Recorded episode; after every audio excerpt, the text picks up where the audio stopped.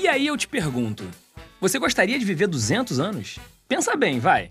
Por mais que seja tentadora essa proposta, não adiantaria nada viver décadas e décadas a mais do que a gente vive hoje se não fosse com uma boa qualidade de vida, né?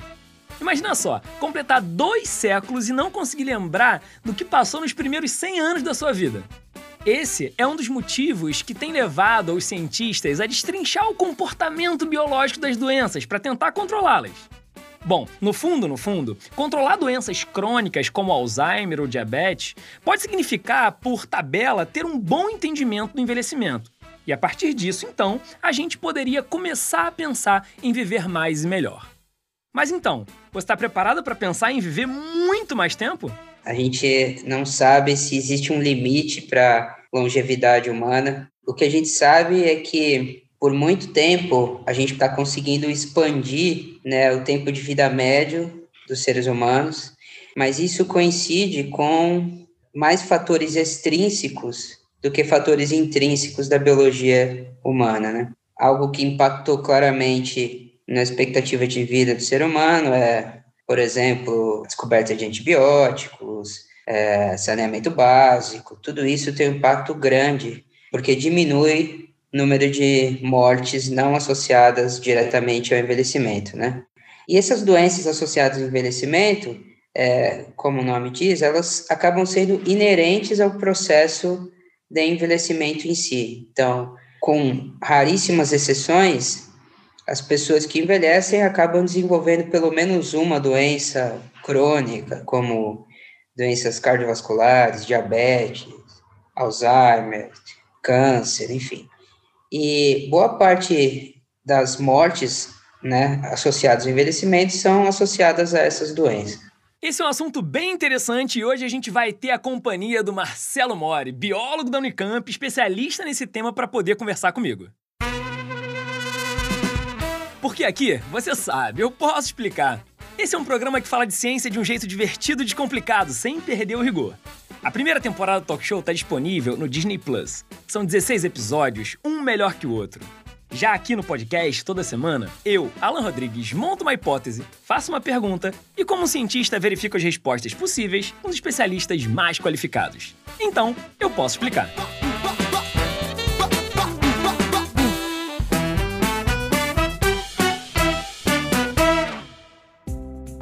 O professor Marcelo Mori decidiu estudar o envelhecimento das nossas células para, quem sabe, um dia conseguir revertê-lo. Ele vai explicar também quais são as principais perguntas que os cientistas estão fazendo agora nesse campo do conhecimento. Essa história de viver mais interessa praticamente a toda a humanidade.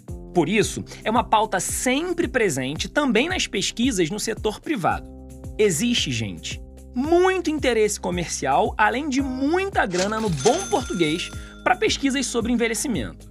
Imagina se um desses grandes laboratórios não gostaria de colocar na prateleira da farmácia uma pílula de rejuvenescimento. Para você estender o tempo de vida das pessoas além de uma média que a gente está atingindo agora nos países desenvolvidos, é, a gente precisa entender como se dá esse processo de envelhecimento em si, e como que é, essas doenças associadas ao envelhecimento elas elas têm um, um fator de risco comum que é o envelhecimento em si né?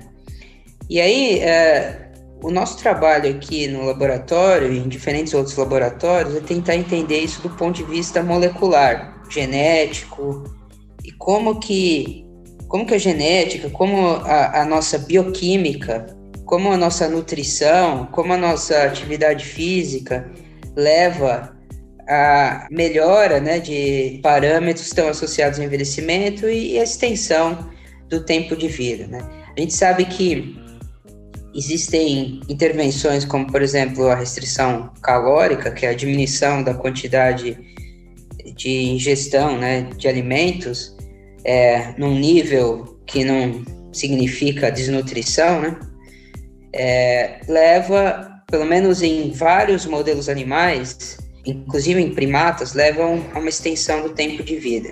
Portanto, também leva a um aumento do tempo de vida médio da população. Como diz o professor Mori, se ainda não existe uma pílula mágica, a gente já sabe de várias coisas que podem nos levar a ter uma terceira idade com mais qualidade de vida. E elas estão sempre ligadas àquilo que você come e a quanto de exercício você deixa de fazer. Portanto, show preguiça e dispense também o excesso de comida trash se você quiser chegar até lá. Tudo é uma questão de escolha. Enquanto você faz um balanço aí de como anda a sua vida, se ela está muito sedentária ou não, os pesquisadores que investigam o envelhecimento já têm uma meta muito bem definida. Tentar entender como as barreiras das doenças crônicas pode ser ultrapassada. Se isso rolar, será que o envelhecimento das células humanas estará totalmente dominado? Então, primeiro, a gente precisa resolver essa barreira, que é uma barreira difícil de resolver, né?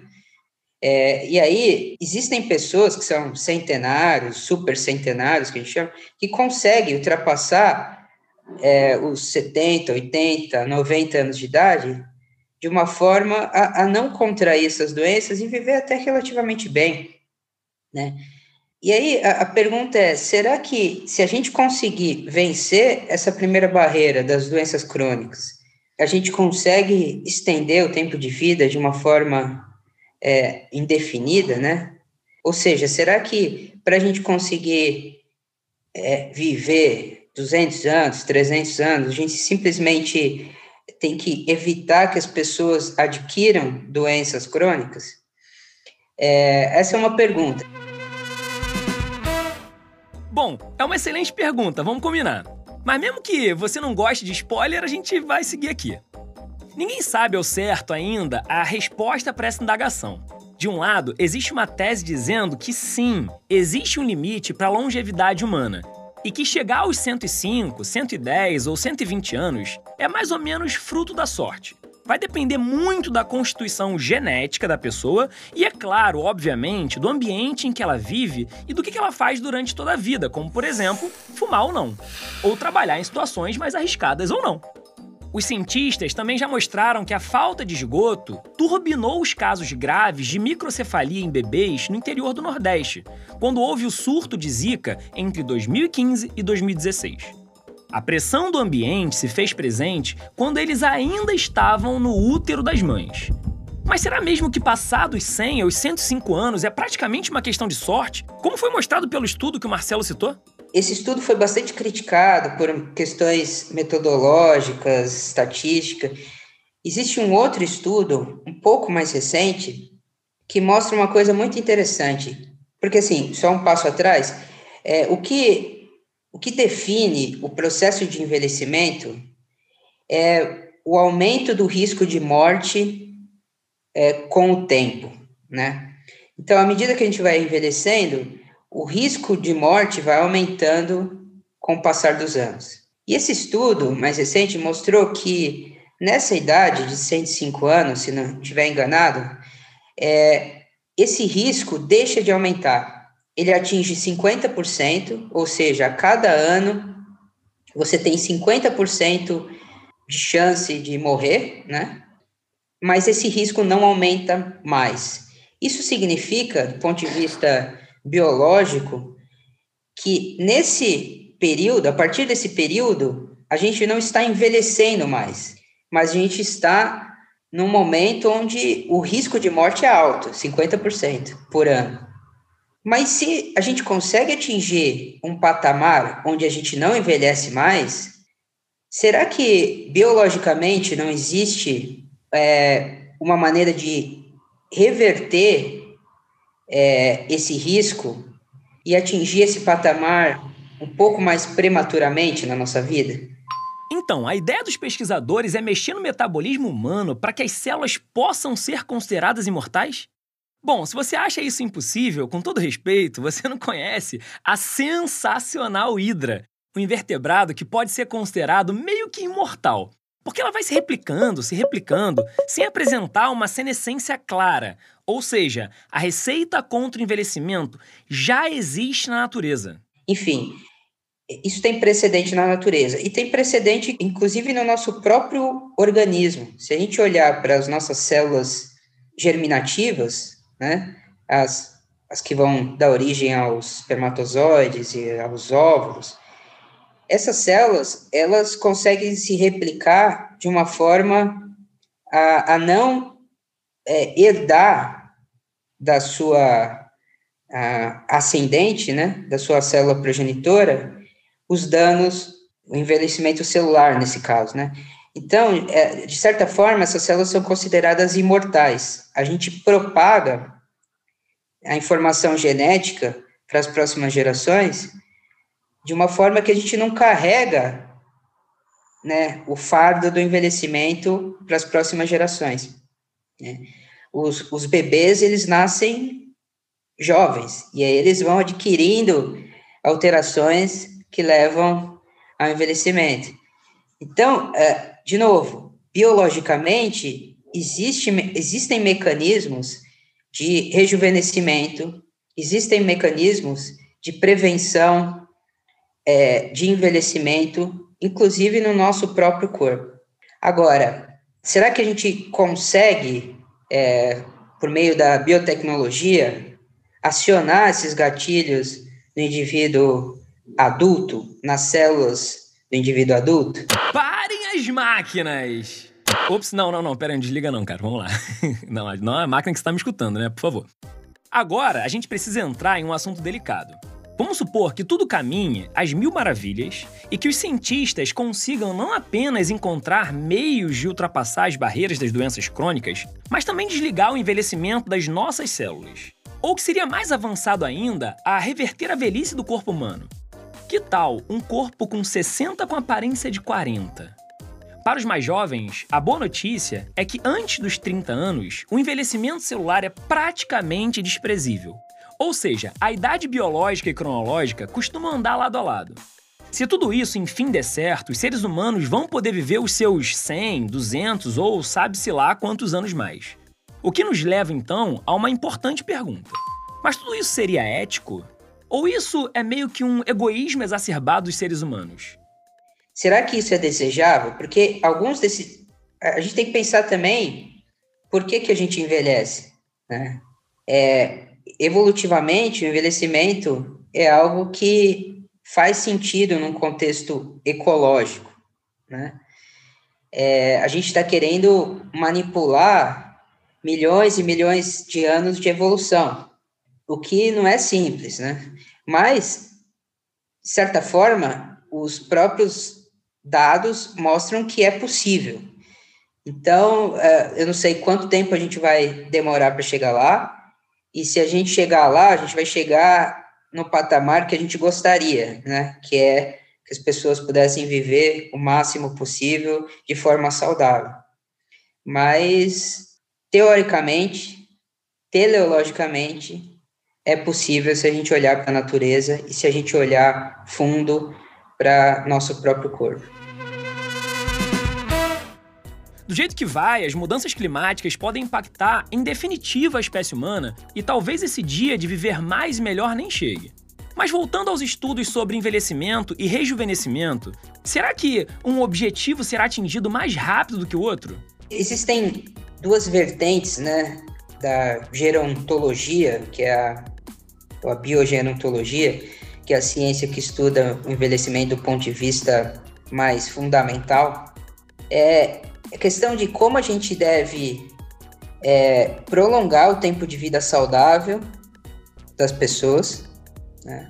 e, e se há alguma possibilidade de rejuvenescimento, ou seja, a gente voltar no tempo biológico. Então, prolongar o tempo de vida é algo que está mais é, palpável. A gente vê que isso é muito possível em modelos animais, inclusive em seres humanos também. A gente sabe que intervenções como, por exemplo, exercício físico são é, protetoras. Mas é, a gente ainda está estudando muito na questão do rejuvenescimento. E o rejuvenescimento é o que é o que eu acho que atrai mais atenção das pessoas, porque a possibilidade de rejuvenescimento é algo que realmente poderia causar um impacto significativo. Né?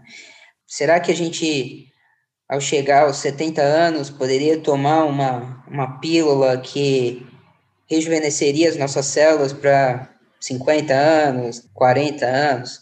Então, há duas possibilidades que estão sendo estudadas em modelos, tudo em modelo animal ainda, né? É, que são senolíticos e as estratégias de reprogramação. A evolução da genética do envelhecimento até aqui já mostrou algo bastante interessante. À medida que a vida vai fluindo, o corpo vai acumulando células senescentes. Elas, por sofrerem alguns danos, param de se replicar. E quando isso acontece, elas emitem um sinal bioquímico para o corpo como se dissessem: Ei, ei, sistema imune, eu sofri um dano, você precisa vir me socorrer. Mas como esses danos ocorrem a todo momento, o sistema imune vai sendo pressionado e o poder de recuperação dos tecidos e órgãos ficam prejudicados.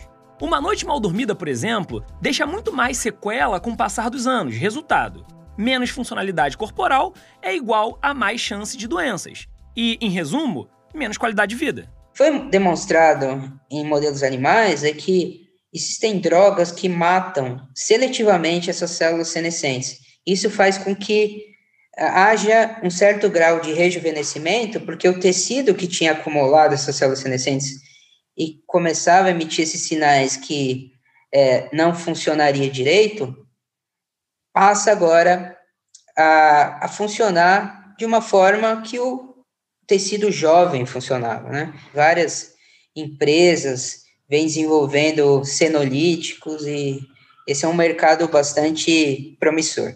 Um outro que vai mais a fundo, assim, na, nas bases moleculares e ainda tá bem no começo, é a capacidade de reprogramação é, epigenética.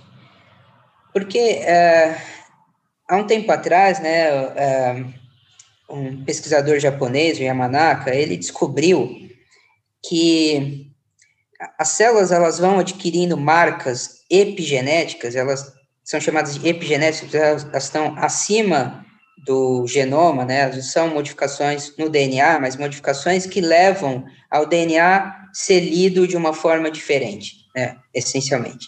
E essas modificações vão sendo acumuladas à medida que as células vão se diferenciando, elas vão envelhecendo. E, e essas modificações, elas podem ser apagadas e reescritas. E células Dessa forma, elas podem é, voltar no tempo. O que o Yamanaka mostrou é que uma célula, por exemplo, um neurônio, que tem uma programação epigenética, pode ser reprogramado para se tornar uma célula tronco, progenitora, que pode dar origem a qualquer outra célula. Essa história de reprogramação celular é sensacional. A gente tem o nosso DNA e ele indica muito sobre a gente. Só que algumas mudanças podem ocorrer não nos DNAs em si, mas na forma com que eles são lidos. E como tudo isso vai ficando registrado, se você conseguir dar meio para uma reprogramada nessas marcações por meio de técnicas de manipulação celular, é como se as células ficassem mais jovens ou pudessem até dar origem a outros tipos de células, igual ao que ocorreu no útero das nossas mães. Os estudos mais recentes mostram que você consegue reprogramar essas células para elas ela ter um, uma marca epigenética mais jovem e se comportar de uma forma mais jovem. É, então, isso para mim é o futuro do, da área do envelhecimento, né? Será que a gente consegue modificar células é, na sua constituição epigenética para ela se comportar da maneira como a gente quer que ela se comporte? Para isso a gente precisa entender a programação celular, como ela está programada, epigeneticamente, geneticamente, no ambiente que ela vive, para que a gente consiga, aí sim, reprogramá-la, né? Então, é, para chegar na reprogramação, a gente precisa aprender a programação. A gente precisa aprender o código da célula. O código não é simplesmente genético, é epigenético, que envolve muita coisa, e também é um contexto celular muito mais amplo, né? Ela, a célula, ela não está sozinha, ela está num ambiente complexo, se comunicando com outras células. Então, é algo bastante complexo, que vai demorar bastante tempo, mas, de novo, que essencialmente é possível é, baseado no, no, que a gente vem observando atualmente. Vai ser muito interessante acompanhar essa busca dos cientistas pelo conhecimento e por uma vida com mais qualidade. Depois então a gente conversa sobre como viver muito mais do que um século, não é mesmo? Não tem como pensar simplesmente em tempo de vida sem você melhorar a, a qualidade de vida das pessoas, porque aumentar o tempo de vida que a pessoa passa num, num asilo, no hospital, é, ninguém quer, né? E, e não seria nem ético, no meu ponto de vista. Eu acho que o que a gente precisa é, é prolongar o tempo de vida das pessoas com saúde, porque aí elas podem ter liberdade para fazer o que elas querem, para trabalhar, para se divertir, para cuidar dos, dos netos, enfim, para fazer o que elas querem, né? é, para consumir. Não é só vaidade, é um conjunto de coisas que você ganharia se você tiver, se você conseguisse estender em, em cinco anos, que seja, o tempo de vida é, saudável das pessoas, que vale a pena o investimento, um investimento grande. Não só de indivíduos, né, de cientistas, mas também de empresas, de governos, de políticas sociais, de cuidado uh, ao idoso, né? Tudo isso vai ter um impacto grande é, a médio e longo prazo é, em diferentes instâncias né, da, da, nossa, da nossa vida. É isso que a gente tem para hoje, pessoal. Enquanto a ciência avança e alguns remédios para limpar as suas células velhas vão surgindo, certeza mesmo é uma só. Hábitos saudáveis podem te levar longe. E esse foi o nono episódio do Posso Explicar. Vem assistir o Posso Explicar com a minha Melo no Disney Plus. O programa tem sempre convidados sensacionais e tá muito divertido e não menos científico. Eu sou Alan Rodrigues e fico por aqui. Obrigado por nos acompanhar nessa jornada e até a próxima.